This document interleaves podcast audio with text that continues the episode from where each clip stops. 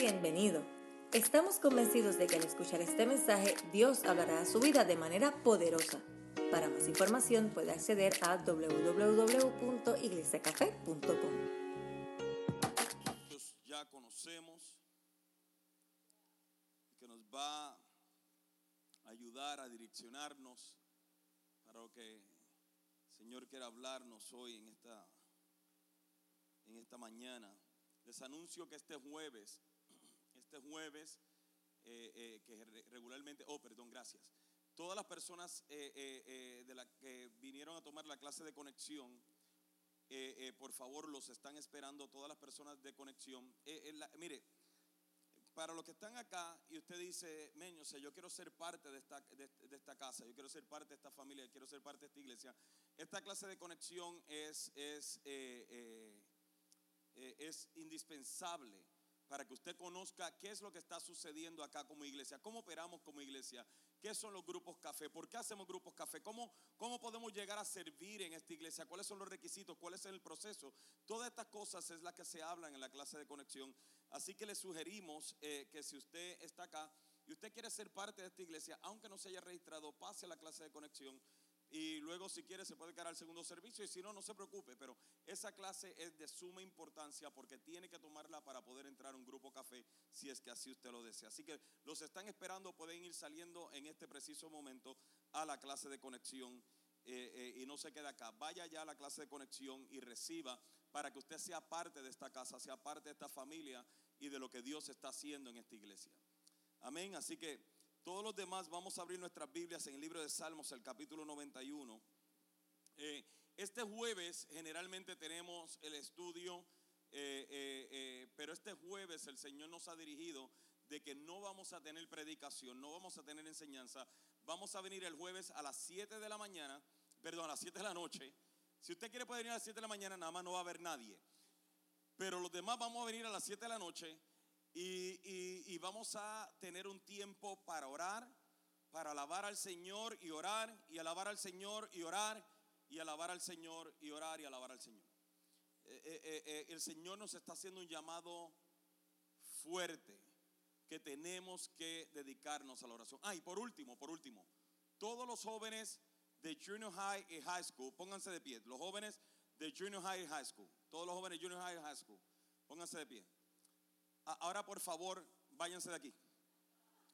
Los están esperando en la parte de atrás, váyanse. Get out, Déjenos un rato descansar de ustedes, por favor.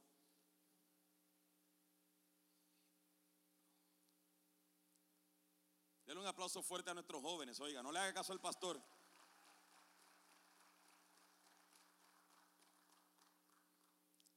Pues el Señor nos está haciendo un llamado fuerte a, la oración, nos está haciendo un llamado fuerte a que busquemos su presencia en oración, que hagamos guerra en oración e intercesión. Y este jueves, eh, eh, Noches de Gloria eh, que tuvimos el viernes pasado, el Señor nos movió a que continuemos orando este jueves. así que no se quede en su casa. O sea, hay gente que dice, ah, nada más va a haber oración, no hay palabra. No, pues no voy. No es cuando más debieras venir. Es cuando más debieras venir. Bueno, Salmo 91. Dice, los que viven al amparo del Altísimo encontrarán descanso a la sombra del Todopoderoso. Declaro lo siguiente acerca del Señor.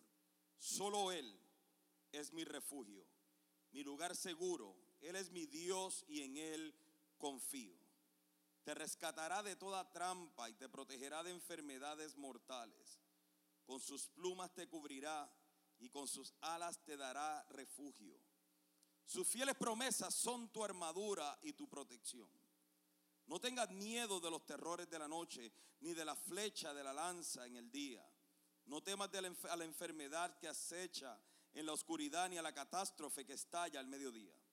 Aunque caigan mil a tu lado, aunque mueran diez mil a tu alrededor, esos males no te tocarán.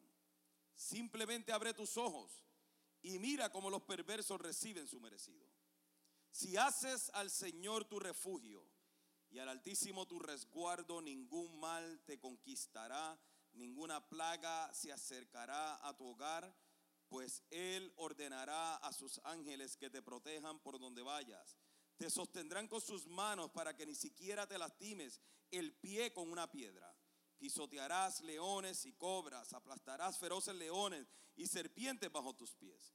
El Señor dice, rescataré a los que me aman, protegeré a los que confían en mi nombre. Cuando me llamen yo les responderé, estaré con ellos en medio de las dificultades, los rescataré y los honraré, los recompensaré con larga vida y les daré mi salvación. Gracias Señor por la cual por encima de cualquier circunstancia, de cualquier dificultad, por encima de lo que mis propios ojos pueden ver, por encima de mis propias experiencias, por encima de las catástrofes más graves que pueda haber. Mi confianza, mi seguridad y mi esperanza están centrados y están amparados en tu palabra. Así que Señor, háblanos en este día. Te lo pedimos en el nombre de Jesús.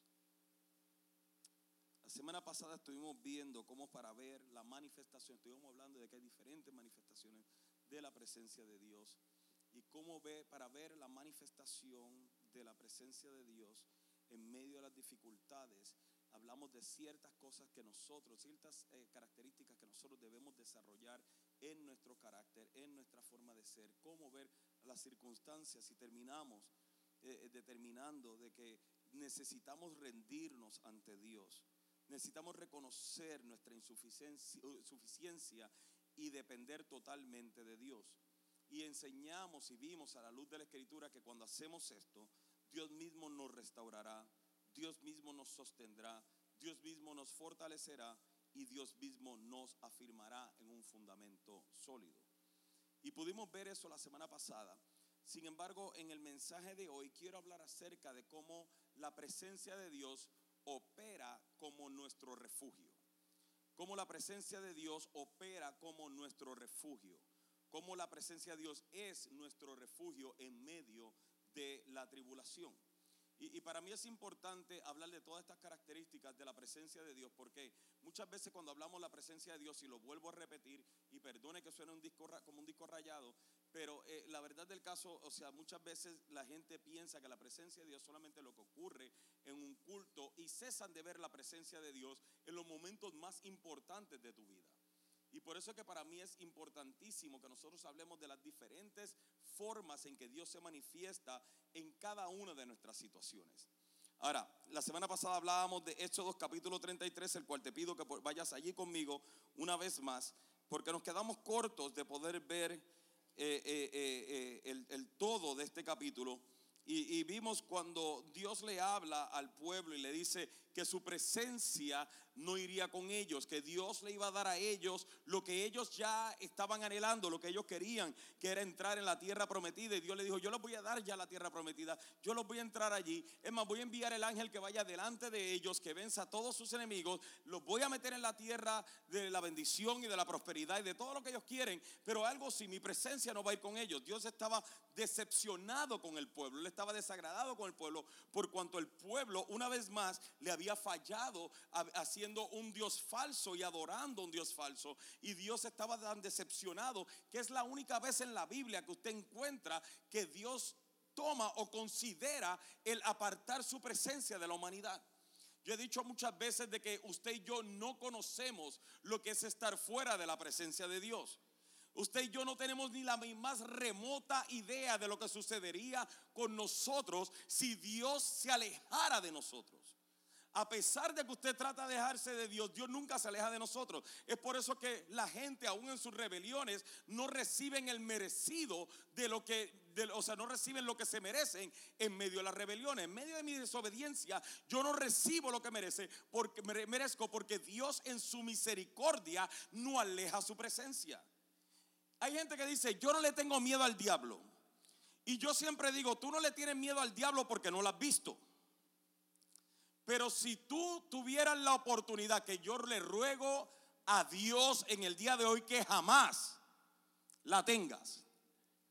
Si tú tuvieras la oportunidad de ver los estragos que el diablo pudiera hacer con nosotros, estuviéramos pegados de la presencia de Dios. Pero no se le permite por cuanto la presencia de Dios jamás se ha separado de la humanidad. Pero en esta ocasión, en Éxodo 33, fue la única ocasión que vemos en la Biblia que Dios dice, yo no quiero estar en medio de ustedes. Pero Moisés viene y le clama al Señor. Moisés entra al tabernáculo, Moisés le ora al Señor, argumenta con Dios, intercede por ellos y Dios toma una decisión de que por medio de Moisés Él restauraría su presencia con su pueblo. Y cuando Moisés, lo hablábamos la semana pasada, va donde el Señor y le clama al Señor y le ruega al Señor, el Señor viene y le, le dice en el versículo 12, le dice, perdón, versículo 14, Dios le dice, ¿sabes qué? Yo mismo iré contigo, Moisés, y te daré descanso. Todo te saldrá bien. El versículo 15 y 16, Moisés ahora le contesta a Dios, si tú mismo no vienes con nosotros, no nos hagas salir de este lugar. ¿Cómo se sabrá que me miras con agrado a mí, a tu pueblo, si no vienes con nosotros? Pues tu presencia con nosotros es la que nos separa a tu pueblo y a mí de todos los demás pueblos de la tierra. Fíjense en esta, este argumento de Moisés. Moisés le dice, Señor, ok, está todo bien, yo entiendo que tú me vas a dar lo que yo tanto quiero, tú me vas a dar la casa que yo quiero, tú me vas a dar el carro que yo quiero, tú me vas a dar el negocio que yo quiero, tú me vas a dar la posición que yo quiero, el trabajo que yo quiero, el ministerio que yo quiero, el templo que yo quiero, la iglesia que yo quiero, pero hay algo, un momentito, o sea, yo no anhelo absolutamente nada si tu presencia no está conmigo. En otras palabras, Moisés está diciendo, no, no, no, no, yo no estoy detrás de cosas, yo estoy detrás de tu presencia. Y esa debe ser la actitud del cristiano hasta el día de hoy. Moisés hace esta declaración y quiero que la veamos con detenimiento porque es importante. Moisés lo primero que le dice, si tú no vienes con nosotros, déjanos aquí. Déjame en mi condición. Déjame como estoy si tu presencia no viene con nosotros. No me muevas de aquí. No me des nada. Esa debe ser la primera actitud de un cristiano cuando le está clamando a Dios por algo.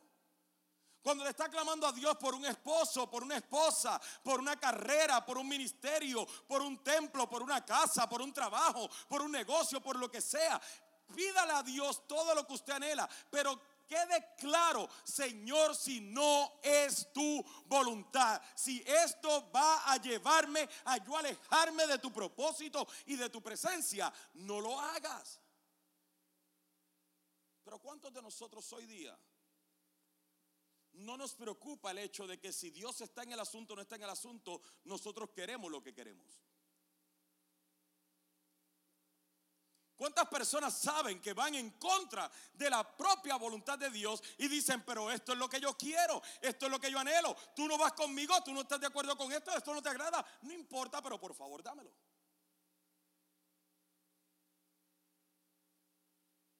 Lo segundo que Moisés habla y le dice es, ¿cómo se sabrá que me miras con agrado a mí y a tu pueblo si no vienes con nosotros?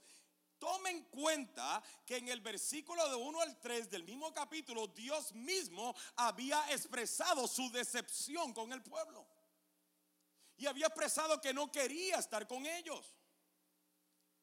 Y Moisés ahora le dice, no, no, no, no, no, no. Un momentito. Yo necesito restaurar esta relación contigo. Yo quiero que vuelvas a mirarme con agrado a mí, pero no solamente a mí, sino también al pueblo. Y de la única manera que eso, Señor, yo sabré que tú estás conmigo y que he vuelto a estar en relación contigo, es que tu presencia esté con nosotros. Y lo tercero que vemos acá es que Moisés le dice algo que a mí me llama mucho la atención. El versículo 16, él le dice, ¿Cómo se sabrá que mira con grado a mí a todo el pueblo si no vienes con nosotros? Pues tu presencia, pues tu presencia con nosotros es la que nos separa. Diga conmigo, la que nos separa. Ahora dígalo de nuevo, la que nos separa. Él le dice, pues tu presencia con nosotros es la que nos separa a tu pueblo y a mí de todos los demás pueblos de la tierra. Es tu presencia conmigo la que me hace diferente. Es tu presencia conmigo la que marca la diferencia entre el mundo y tu pueblo. Ah, si entendiéramos eso por un momento, si entendiéramos este concepto, o sea, solamente esta parte, Señor, si tu presencia no está conmigo, yo no quiero nada. O sea, no me interesa nada. Nada que no venga de ti me interesa porque la bendición que viene de Jehová es la que enriquece y no añade tristeza con nosotros vemos entre, entre, entre, entre muchas personas, quiero decir los jóvenes, pero no solamente los jóvenes, vemos entre muchas personas que están viviendo, o sea, que son solteros y de repente conocen a alguien, saben que esta persona no es cristiana, no tiene nada que ver con Dios, pero ellos tienen la esperanza de que de alguna manera yo lo voy a convertir. Y Dios está diciendo, no, no te metas en eso, pero ellos siguen insistiendo a pesar de que va en contra de lo que Dios quiere como padre para cualquier hija o cualquier hijo. Ellos insisten a pesar de que me separa de la presencia de Dios. Pero no solamente los jóvenes o los solteros, sino también con nosotros sucede un sinnúmero de ocasiones que conocemos que Dios no está en el asunto, pero nosotros persistimos e insistimos. Y como que le torcemos el brazo a Dios, no le torcemos el brazo, sino que simplemente hay ocasiones que ya Dios dice, ¿sabes qué? Haz lo que te dé la gana.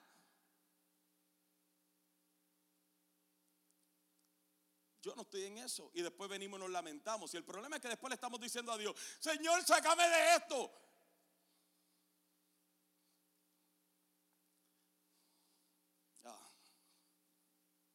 Pues si yo no te metí, yo te traté de prevenir.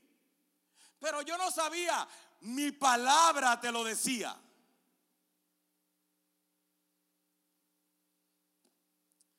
Pero lo maravilloso de esto que Moisés viene y le dice, es tu presencia lo que nos hace únicos. Es tu presencia lo que nos separa de los demás. ¿Sabe que yo, he hablado con personas, yo he hablado con musulmanes, yo he hablado con ateos, yo he hablado con agnósticos, yo he hablado con cantidad de personas, con testigos de Jehová, yo he hablado con, con, mormones, yo no tengo miedo a hablar con nadie. Yo, sinceramente, no porque conozca mucho, no porque sepa mucho, no es eso, no, no, no es eso. No es que me creo muy inteligente. E, es que, es que cuando todo el mundo viene y me hace el argumento, yo recuerdo una vez, yo estaba recién convertido y, y, y estaban yendo unos, unos mormones a visitar a mi suegra. Y, ellos iban cuando yo no estaba, ya yo era pastor, perdón, yo no, yo no, yo no era recién convertido, yo era pastor ya. Y ya yo era pastor, y, ellos iban a visitar a mi suegra, pero le iban a visitar cuando yo no estaba porque mi suegra le había dicho que su yerno eh, eh, es pastor. Pero no, no, debía haber sido un tan buen pastor cuando los mormones estaban visitando a mi suegra y mi suegra les sabría. O, un buen yerno, no sé, una de las dos estaba fallando. Y un día yo llego a la casa y los encuentro ahí. Y mi suegra, que pensaba que estaba haciendo algo bueno, cogiendo estudios con esta gente, viene y dice, ah, mira, él es mi yerno. Y en el momento en que yo llego, ellos como que, y a rayos, y yo, y yo vine y digo, oh, pues uno rápido los conoce, ¿no? O sea, pues, tienen el uniforme todos igual y las bicicletas ya yo las había visto afuera. Entonces, ¿qué, ¿qué, pasó? O sea, que yo venga y me senté con ellos y yo le dije, a ver, eh, eh, instruyame a mí también. Y comenzaron a hablarme y comenzaron a hablarme y, comenzaron a hacer todo este argumento y todo lo demás. Y ellos iban para allá, yo iba para acá y ellos para allá, yo para acá. Y hay algo, hay algo que vino y mató el argumento. Y fue el hecho de cuando yo le dije, mira, vamos a estar aquí dando vueltas en el mismo asunto, pero hay algo que ustedes jamás pueden venir y argumentar. Y me dijeron, ¿qué? Y yo le decía, la evidencia de la presencia de Dios en mi vida, la evidencia del Espíritu Santo en mi vida, que me ha transformado del drogadicto y adúltero y borracho que yo era a esta persona imperfecta que está viendo delante de ustedes hoy. La presencia de Dios nos separa. La presencia de Dios nos hace únicos. Y por más que usted quiera argumentar religión, cuando usted habla con un ateo, o sea, habla con diferentes ateos y todo lo demás, ellos tratan de venir y ponerte la ciencia y, la, y la, y la, ¿cómo se llama? Este, la, eh, eh, los, descubrimientos científicos y todo lo demás, y te hacen todo este argumento y te dicen la tierra tiene tantos años, millones de años, pero hay algo que mata todo argumento. Y es la presencia de Dios en tu vida. Porque cuando la presencia de Dios llega a una vida, es imposible que esa persona continúe siendo la misma. La presencia de Dios. Y esto era lo que Moisés le decía. Tu presencia con nosotros es la que nos separa a tu pueblo y a mí de todos los demás pueblos de la tierra. Pero claro que el que no tiene a Cristo, mire, e-, el que experimenta religión, el que experimenta emoción, el que ve el Evangelio desde una perspectiva humana, superficial o simplemente intelectual, es fácil que sea confundido cuando llega otro argumento más lógico que el que la presencia de Dios hace en la vida de una persona. E, e, eso es de ahí. Entonces, en el versículo 17 el Señor le contesta ahora a Moisés, ciertamente haré lo que me pides, porque te miro con agrado y te conozco por tu nombre. Y Moisés ahí le dice, te suplico que me muestres tu gloriosa presencia. La reina Valera dice, te ruego que me muestres tu gloria. En otras palabras, Moisés está diciendo ahora, yo no me conformo con la experiencia casual de tu presencia. O sea, tiene que llegar un momento dado en que nosotros como pueblo de Dios hablemos con Dios y le digamos al Señor, yo no me conformo con la experiencia dominical de tu presencia. Yo no me conformo con la experiencia de noches de gloria de tu presencia. Yo no me conformo con lo que sucede cuando estamos en el culto en tu presencia, sino que yo anhelo algo mucho más que eso. Yo necesito conocer otra área de ti que la que conozco semana tras semana. Pero amados hermanos, eso se hace en la intimidad y privacidad que nosotros, y la relación privada que nosotros tenemos con nuestro Señor. Moisés quería más. Ah, no tengo tiempo de verdad para, para entrar en eso, porque en ese momento el Señor le dice, no, eh, eh, eh, no vas a ver mi rostro porque si no te tengo que matar y todo lo demás, pero podemos ver en el Nuevo Testamento como Dios entonces le permitió a Moisés ver su rostro por medio de Cristo en el monte de la transfiguración. Miles de años más tarde, Dios le permite a Moisés estar delante del Señor. Y en el monte de la transfiguración, Moisés y Elías vieron el rostro de Dios en Cristo transformado, transfigurado. Ah, qué maravilloso. Pero no voy a entrar en eso. En el versículo 21 y 22, Dios le dice, le da a Moisés unas instrucciones. Y le dice, el Señor siguió diciendo, párate cerca de mí sobre esta roca. Cuando pase mi gloriosa presencia, te esconderé en la grieta de la roca y te cubriré con mi mano hasta que yo haya pasado. Obviamente, la roca es Cristo. Y aunque tampoco voy a invertir mucho tiempo en esto, es importante que entendamos tres cosas de las instrucciones que Dios ahora le da a Moisés. Lo primero que Dios le dice es, párate cerca de mí sobre esta roca. Párate cerca de mí sobre esta roca. Párate no es una expresión casual, sino que es una expresión que manifiesta firmeza, coraje y valentía. Es la misma expresión que el pueblo de Israel utilizaba cuando necesitaba que sus guerreros se pararan en formación de batalla. La traducción que usted encuentra en, el hebreo de esta palabra habla acerca de que usted esté parado firme en una posición de atención militar. O sea que no es la posición casual. Si tú quieres ver la gloria de Dios, la presencia de Dios, tú tienes que dejar de estar teniendo una fe ambivalente de que hoy estás bien, mañana estás más o menos y pasado estás más o menos bien y después de ahí va y de repente el diablo viene y te está atacando y todo lo demás y ahora estoy entorunado y ahora estoy enchismado y ahora estoy desanimado. Sino que tienes que comenzar a pararte firme en la roca que es Cristo. En otras palabras, Dios le estaba diciendo a Moisés, veas lo que veas, pase lo que pase, tú mantente firme, inmovible. Yo creo que es lo mismo que Dios nos está diciendo a todos nosotros. Tenemos que mantenernos firmes en nuestra fe, firmes creyendo en Él firmes confiando en Él, firmes amándolo a Él, firmes alabándolo.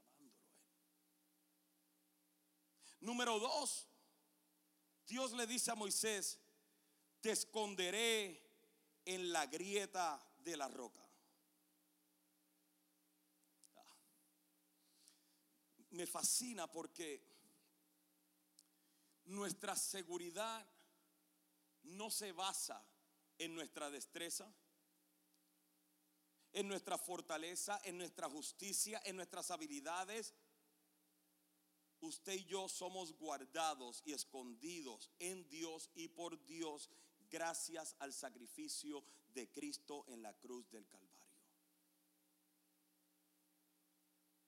Y número tres, Moisés le dice, yo te voy a cubrir con mi mano. En cierto modo, de algunas formas hemos interpretado que es que Dios le pone la mano a Moisés en el rostro mientras él pasa, pero en realidad cuando vemos acá lo que Dios le está diciendo es, y te cubriré con mi mano. En otras palabras, Dios está diciendo, yo te cubro, yo te guardo, nada te puede tocar. Dios está protegiendo a Moisés de Dios. Y te dice, pero ¿cómo es eso? Cuando analizamos nuestras faltas, nuestros defectos, nuestros pecados, nuestras conductas, nuestras rebeliones, nuestros comportamientos, nuestros pensamientos, y lo comparamos con la majestad y la santidad de Dios, entonces podremos entender lo que Dios está diciendo. Yo te cubro de mí mismo, porque si tú llegas a verme el rostro con tu condición imperfecta, te mato.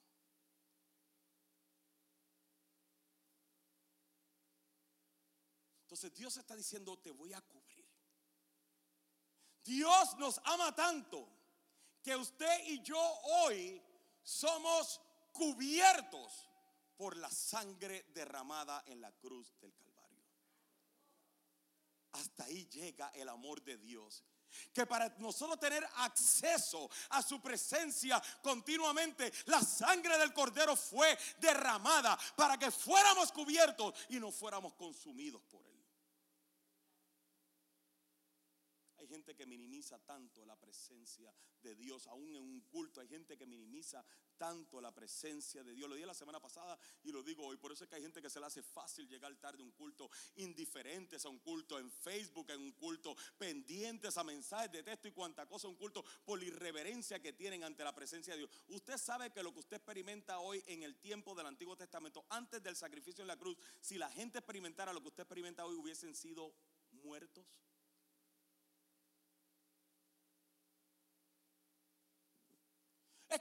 Presencia de hoy no se siente como antes. No, no, mentira. Yo le sirvo un Dios que es el mismo ayer, hoy y por los siglos. Yo le sirvo un Dios que ha minimizado en su poder y su autoridad. Solo que hoy usted menosprecia, gente pudo haber muerto por lo que usted hoy experimenta. El Salmo 27, versículo 4 al 6. El salmista hablaba de esto y decía, lo único que le pido al Señor, lo que más anhelo es vivir en la casa del Señor todos los días de mi vida, deleitándome la perfección del Señor y meditando dentro de su templo, pues Él me ocultará allí cuando vengan dificultades, me esconderá en su santuario, me pondré en una roca alta donde nadie me alcanzará. Entonces mantendré mi cabeza en alto por encima de los enemigos que me rodean. En su santuario ofreceré sacrificios con gritos de alegría y con música cantaré y alabaré al Señor. Nosotros estamos cubiertos por Él. Nosotros estamos guardados por Él. Y yo sé que a lo mejor usted dice, pastor, esto suena muy bien, muy chévere, muy lindo ese versículo, pero ¿y qué de los problemas que yo estoy atravesando? ¿Cómo es que entonces, si Dios me dice que Él me guarda, que Él me bendice, que Él me ofrece, cómo es posible que yo esté pasando por lo que estoy pasando? ¿Y, por, qué, por qué esto me está pasando a mí? O, o la clásica, ¿dónde estaba Dios? ¿O dónde está Dios cuando esto estaba sucediendo? Y es que en los momentos difíciles de nuestra vida nosotros generalmente asumimos que Dios no está con nosotros o, que Dios está enojado con nosotros o, que Dios está ausente o que Dios está muy ocupado allá en la guerra de Irak o, está muy ocupado allá con los misioneros y se ha olvidado de nosotros y nos sentimos expuestos y nos sentimos vulnerables ante el enemigo. Hay, un hombre que todavía vive, eh, no, no, no, es hombre, no, es muy mayor se llama Bart Ehrman. Bart Ehrman es un agnóstico, pero fue profesor de religión de la Universidad de Carolina del Norte. Yo, yo, yo conozco de Bart Ehrman porque a mí me gusta, yo, yo, no se lo recomiendo si usted no está firme en su fe, pero a mí me gusta ver los, los, los debates, los debates, o sea, de, de, de, de ateos y agnósticos con cristianos y teólogos.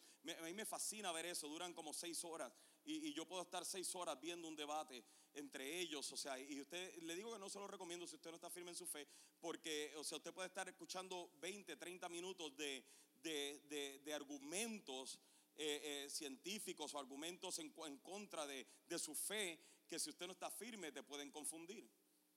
Sin embargo, después de eso, obviamente llegan unas personas como Mike Licona, que es un, es un, es un teólogo, es un maestro de la palabra, que comienzan a argumentar acerca de esto. Pero Bart Ehrman era cristiano, era profesor eh, eh, de, la de religión de la Universidad de Carolina del Norte. Él creció siendo cristiano evangélico. Pero su argumento o su decepción llegó porque pasó un momento trágico en su vida y se hizo la pregunta, ¿de dónde está Dios en los momentos difíciles de nuestra vida? ¿Cómo es que Dios si nos ama nos permite pasar por situaciones trágicas en nuestra vida? Y, este es el argumento que muchas personas cristianas evangélicas tienen dentro de ellos, pero no se atreven a preguntar. ¿Por qué esto me está pasando a mí? Y muchas personas a lo mejor no llegan a convertirse en agnósticos o ateos, pero muchas personas cesan en su fe cesan de amar a Dios, cesan de servir a Dios, cesan de honrar a Dios, honrar a Dios basado en las situaciones que están atravesando en un momento determinado. Pero esto no, esto no es usted solamente. A Marta y a María le sucedió. No salieron ellas cuando Lázaro murió y le argumentaron a, a Jesús. No que él era tu amigo. ¿Dónde estabas tú cuando Él te necesitaba. Sabiendo que Jesús se había tardado dos días más en llegar.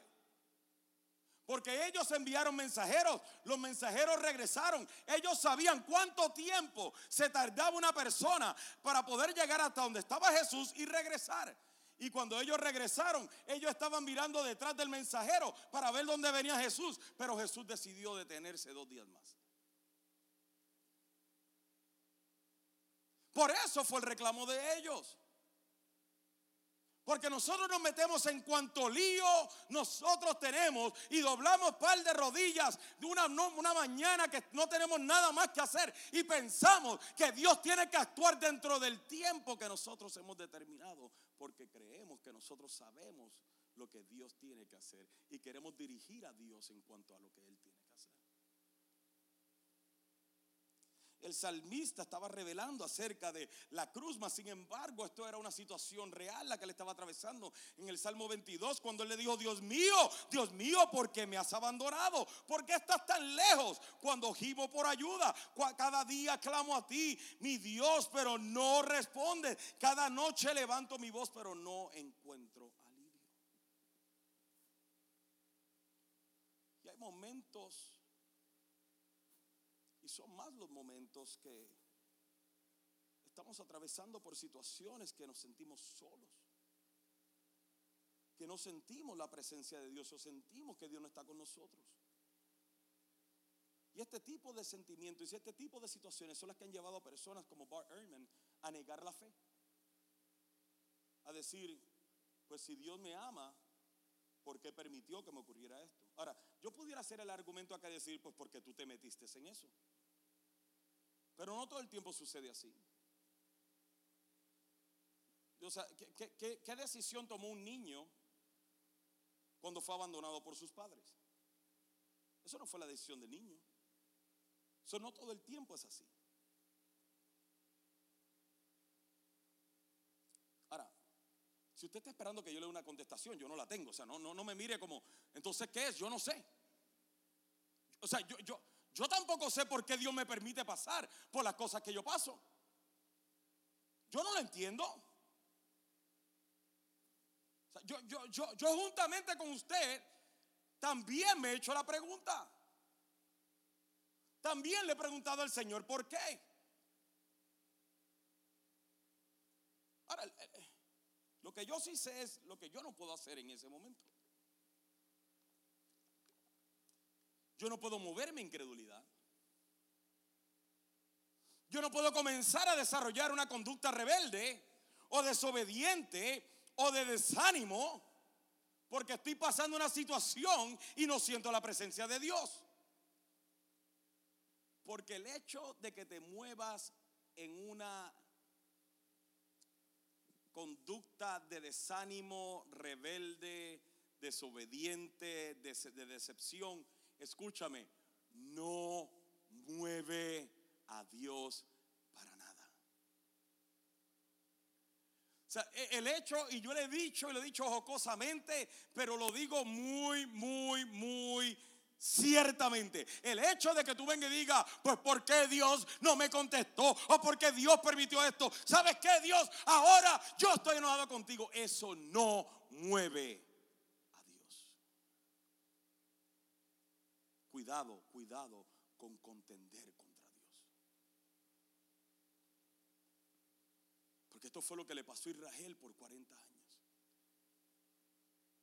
Israel cuando salió de Egipto, ellos conocían cuánto era el tiempo. Dijeron en menos de 14 días estamos en la tierra prometida. Pero cuando se vieron en medio de la situación, cuando se vieron en medio del dolor, cuando se vieron en medio de la persecución, comenzaron a renegar y un camino de 11 días se convirtió en 40 años. Y hay personas que posiblemente usted conoce, yo sé que yo conozco algunas, que en un momento dado de su vida se han rebelado contra Dios pensando que ahora van a mover a Dios como si Dios viniera y malcriara a sus hijos, que el nene malcriado viene y dice, no, yo no lo quiero hacer. Y la mamá está ahí detrás, no, bendito, mira, nene, por favor. Dios no se mueve de esa manera. Tú no quieres meterte con Dios, tú no quieres retar a Dios. Dios no se mueve de esa manera. Dios vio 999 mil 998 personas morir en el desierto y no se movió. Eso no te creas más importante que ellos. De los que salieron de Egipto, solo dos entraron en la tierra prometida. El resto murió en el desierto, incluyendo a Moisés el líder. Solo peor que tú puedes hacer es cesar en tu fe y cesar en tu devoción y cesar en tu amor y cesar de honrar a Dios y cesar de servir a Dios cuando llegan los momentos difíciles de tu vida porque no vas a mover a Dios. Es que el, que habita bajo el abrigo del Altísimo es el que mora bajo la sombra del Omnipotente. Fue hasta después, fue hasta mucho después que Dios entonces le reveló, yo siempre estuve con ustedes. No fue, no fue allí en el desierto. En el desierto le dio maná, le sacó agua de la roca, todo lo que hablamos la semana pasada. Pero no fue hasta mucho después que le dijo, yo estuve con ustedes. Sus pies jamás se hincharon, ¿verdad? Su vestido no envejeció en ustedes. Yo les di maná del cielo. Yo les saqué agua de la peña. Yo les di codornices. Ustedes ni se han puesto viejos. Yo estuve con ustedes. El sol no los castigó. La noche no se apoderó de ustedes. Y no fue hasta mucho después que ellos se dieron cuenta que Dios estuvo ahí todo el tiempo. ¿No nos parece interesante que generalmente nosotros nos damos cuenta muy tarde ya cuando salimos del asunto de que Dios estuvo ahí. E, escúcheme, por favor.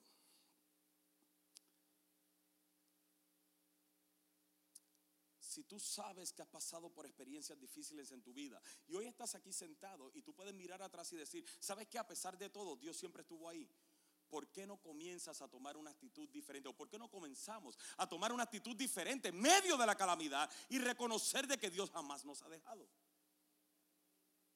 En vez de esperar a que salga y nosotros renegar y nosotros desanimarlo y nosotros esto y nosotros lo otro para mirar hacia atrás y decir, él estaba allí, es que, Señor, perdóname, es que tú sabes que yo soy, pues ni modo. Es mejor reconocer, sabes que Señor, es cierto que estoy sufriendo, es cierto que me está doliendo, es cierto que yo no quiero pasar por esto, pero yo sé, yo sé que aunque no te siento, yo sé que definitivamente tú estás conmigo.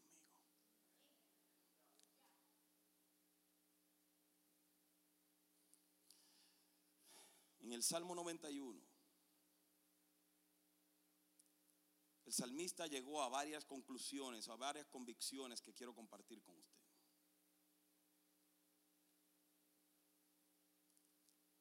Salmo 91.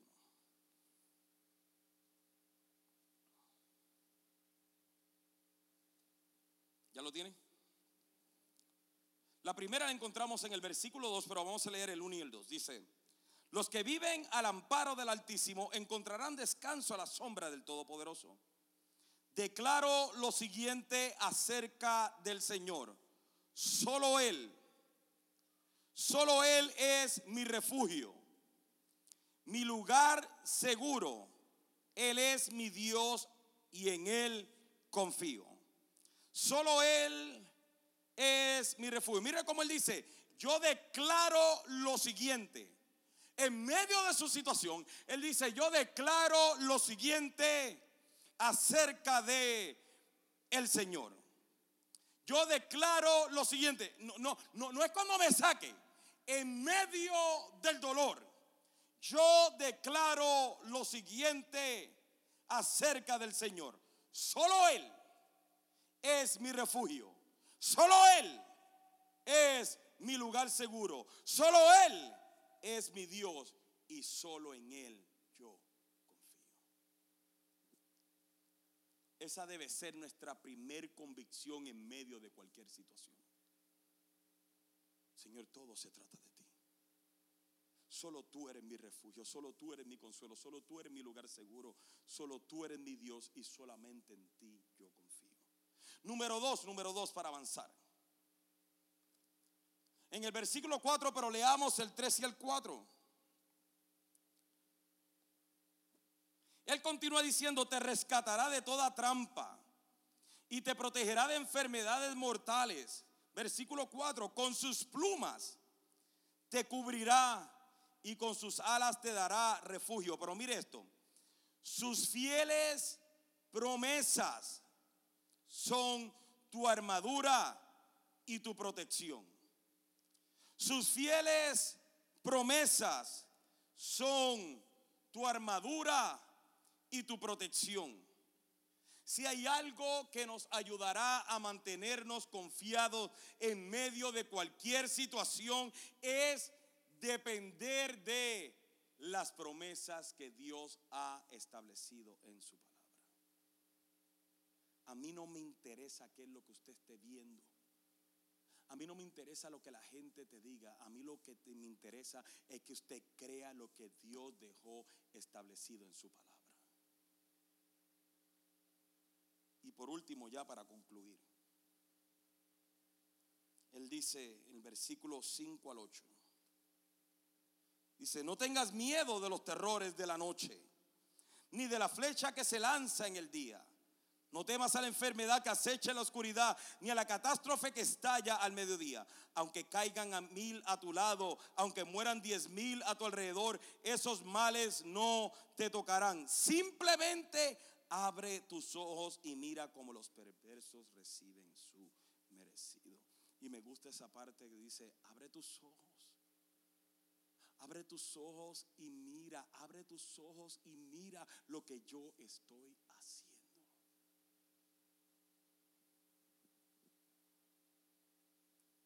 Pero pastor, todavía no me ha contestado la pregunta importante.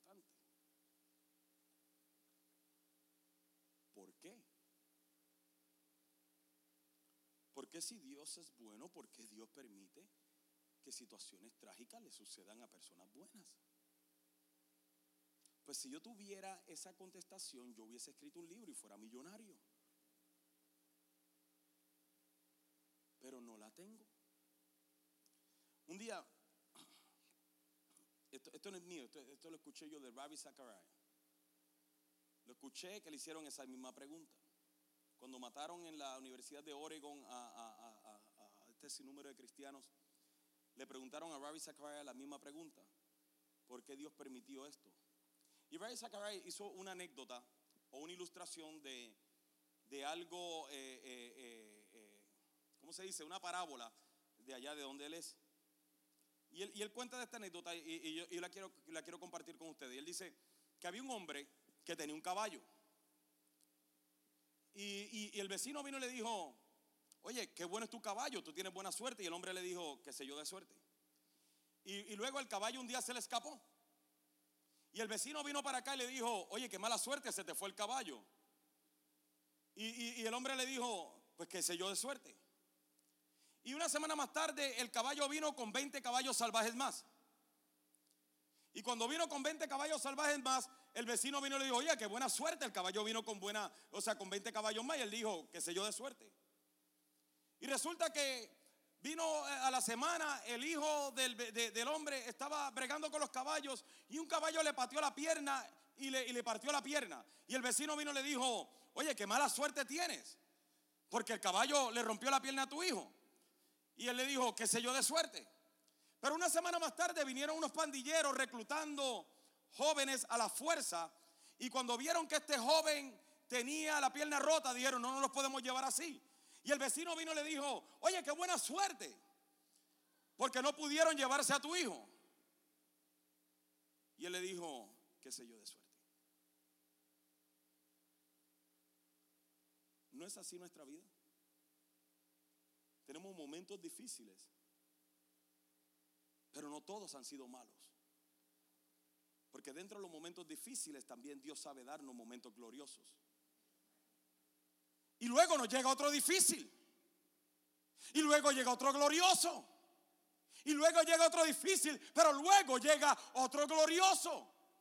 Pero cuando hemos quitado nuestra mirada del Señor y solamente la estamos poniendo en mí y en mi situación, generalmente valoramos más los momentos difíciles que lo que Dios tiene preparado al frente para nosotros, para los hijos los cuales Él ama.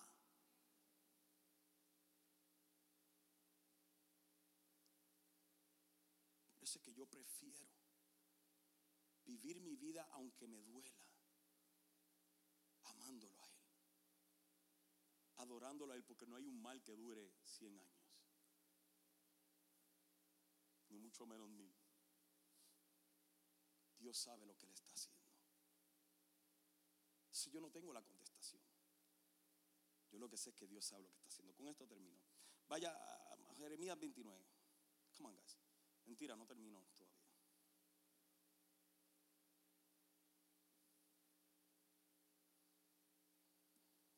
Tengo dos escrituras más. Jeremías 29.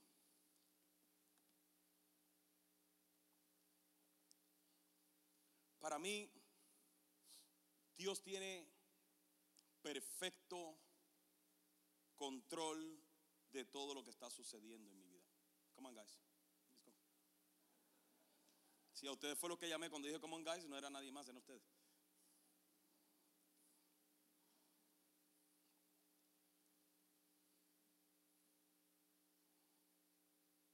Chachos rebelde, no les digo. Dijeron, "Mm, dijo que no va a terminar, ahí parado no. Párense ahí firmes, en atención. Yo estoy aquí, no me estoy quejando, así que denle. Dice el versículo 11. Pues yo sé los planes que tengo para ustedes, dice el Señor. Son planes para lo bueno y no para lo malo. Para darles un futuro y una esperanza. Déjeme detenerme aquí. Dios le estaba hablando a un pueblo que, que- que había sido llevado al cautiverio. había sido llevado al cautiverio por su desobediencia. Había sido llevado al cautiverio por su constante rebelión. Y Dios tomó la decisión y dijo, ¿sabes qué? Que se los lleven cautivos. Pero en medio del cautiverio, del exilio,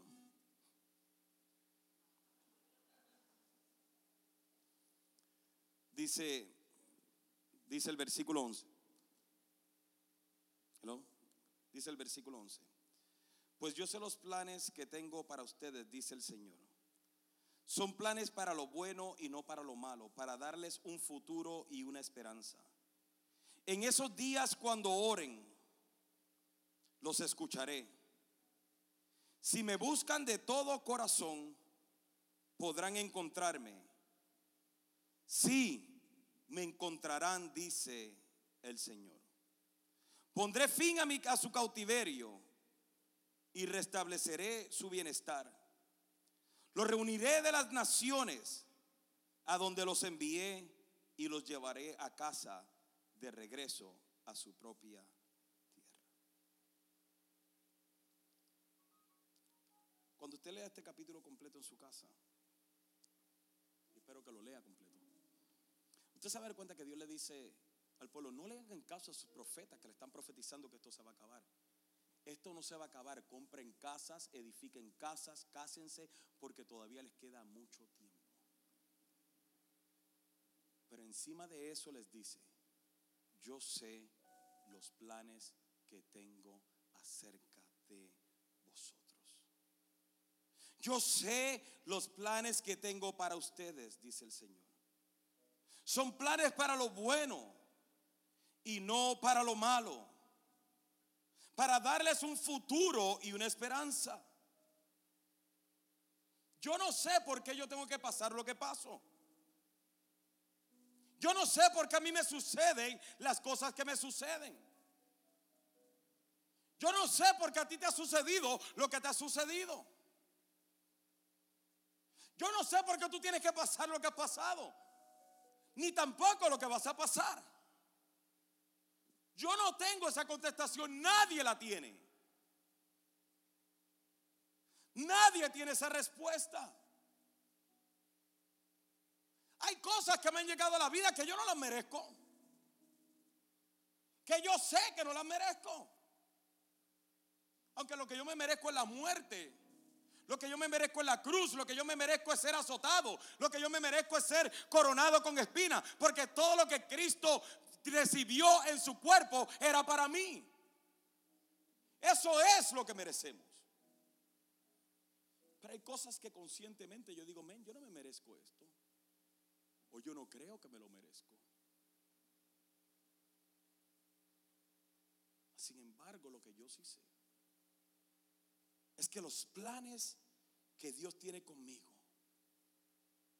los planes que Dios tiene para mi familia, los planes que Dios tiene para mis hijos, los planes que Dios tiene para mi ministerio, los planes que Dios tiene para mi matrimonio, son planes que vienen de Él y son planes para lo bueno y no para lo malo. Son planes para darnos un futuro y una esperanza y sobrepasan mi sufrimiento presente. Los planes de Dios sobrepasan mi entendimiento. Yo, no vivo, ni usted y yo vivimos conforme a la opinión ni a lo que nadie diga, sino que usted y yo vivimos conforme a todo lo que sale de la boca no cuestiones a Dios. Pero ¿por qué, Señor? No lo cuestiones. No sacas nada con cuestionarlo. Ámalo. Alábalo. Porque posiblemente se te fue el caballo. Pero posiblemente regrese con 20 más. Posiblemente lo trágico que estás pasando hoy, lo difícil que está pasando hoy, sea lo que Dios está usando para darte un futuro y una esperanza. Salmo 91, el salmista termina diciendo, si haces, el versículo 9, al Señor tu refugio y al Altísimo tu resguardo, ningún mal te conquistará, ninguna plaga se acercará a tu hogar, pues Él ordenará a sus ángeles que te protejan por donde vayas te sostendrán con sus manos para que ni siquiera te lastimes el pie con una piedra. Pisotearás leones y cobras. Aplastarás feroces leones y serpientes bajo tus pies. El Señor dice, rescataré a los que me aman, protegeré a los que confían en mi nombre. Cuando me llamen, yo les responderé. Estaré en medio de ellos, en medio de las dificultades. Los rescataré. ¿Usted está leyendo esto conmigo? Porque, porque solamente vemos la parte positiva, vemos la parte buena, vemos la parte, oh sí, tú, sabes lo que es estar en medio de leones y de serpientes. Yo, me mudé para un sitio que, que hay serpientes, hay culebras. Yo le tengo terror a las culebras y a los sapos y a los ratones Y, yo me paso echando cosas para que las culebras nunca lleguen. Y, yo oro cuando salgo de noche. Yo, yo, yo, yo, yo reprendo toda culebra y serpiente que trate de acercarse. Los otros días mi esposa dijo, papi, hay que sacar la basura y yo.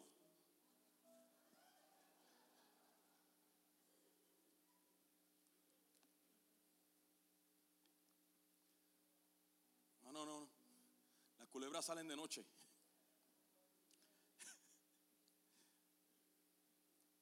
El asunto es que solamente nos estamos dejando llevar por lo lindo que vemos del versículo.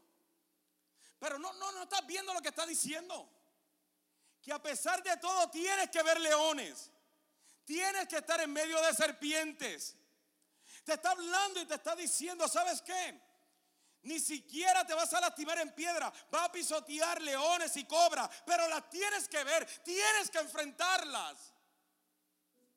No te está diciendo que no va a haber dificultades. No te está diciendo que no vas a haber problemas. No te está diciendo que no van a haber momentos difíciles. Lo que te está diciendo es que en medio de todos ellos Dios está con nosotros y Él nos rescata si nosotros nos mantenemos enfocados en Él, haciéndolo a Él nuestro refugio y nuestro resguardo. Solo te impresiones aunque estás pasando momentos difíciles.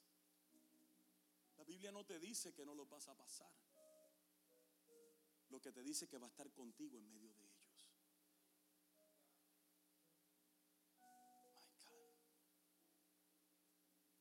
Por eso,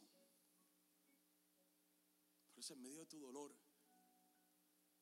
dile Señor, gracias, porque me duele.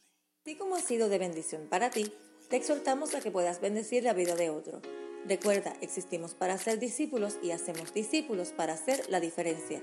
Si deseas saber más acerca de Iglesia Café o dar alguna donación, puedes hacerlo a través de nuestra página de internet a www.iglesiacafé.com.